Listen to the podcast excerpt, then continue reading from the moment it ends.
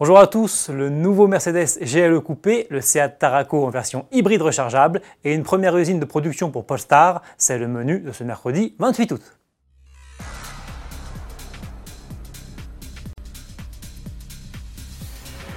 Le Mercedes GLE a été renouvelé en fin d'année dernière. Aujourd'hui, c'est au tour du GLE coupé. Cette seconde génération voit ses dimensions augmenter par rapport à sa devancière avec 4 cm de plus en longueur. Le nouveau venu reste toutefois 6 cm plus court que le GLE standard. Côté design, on découvre des feux arrière aiguisés et un pare-brise davantage incliné pour une allure plus dynamique, tandis que l'habitacle est calqué sur celui du GLE avec notamment deux écrans de 12,3 pouces. Le coffre gagne quant à lui jusqu'à 70 litres comparé au premier GLE coupé avec un volume compris entre 655 et 1790 litres. Au lancement, le modèle sera proposé avec deux moteurs diesel 6 cylindres de 272 et 330 chevaux. Boîte de vitesse automatique à 9 rapports, transmission intégrale et suspension pneumatique adaptative seront de série. L'offre essence sera, elle, assurée par la version 53 AMG, dont le 6 cylindres 3 litres suralimenté et électrifié développe 435 chevaux, avec en prime un supplément de puissance temporaire de 22 chevaux. Ce Mercedes GLE coupé fera sa première apparition publique dans quelques jours au Salon de Francfort. Son arrivée en concession est prévue pour le printemps 2020.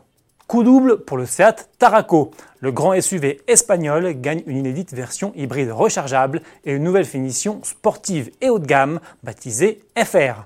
Sous le capot, le modèle se voit greffer un moteur essence 1.4 litre TSI de 150 chevaux et un bloc électrique de 116 chevaux pour une puissance combinée de 245 chevaux.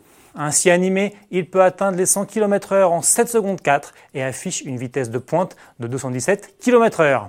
Il gagne aussi une batterie lithium-ion de 13 kWh qui lui permet de rouler en mode tout électrique sur plus de 50 km. De son côté, la finition FR se caractérise par des roues plus larges, un aileron arrière sportif et des jantes spécifiques de 19 pouces. Les commandes seront ouvertes dans le courant de l'année 2020. Nouvelle étape pour Polestar. Devenue marque indépendante spécialisée dans les véhicules électrifiés haute performance en 2017, l'ancien préparateur sportif de Volvo vient d'ouvrir sa toute première usine de production. Implanté à Chengdu, en Chine, ce site assurera la fabrication du premier modèle du constructeur, la Polestar One, un coupé hybride de 600 chevaux. 500 véhicules sortiront chaque année de cette nouvelle usine pour une production totale de 1500 unités sur 3 ans. Les exemplaires produits seront destinés à l'Empire du Milieu, mais aussi à d'autres marchés internationaux.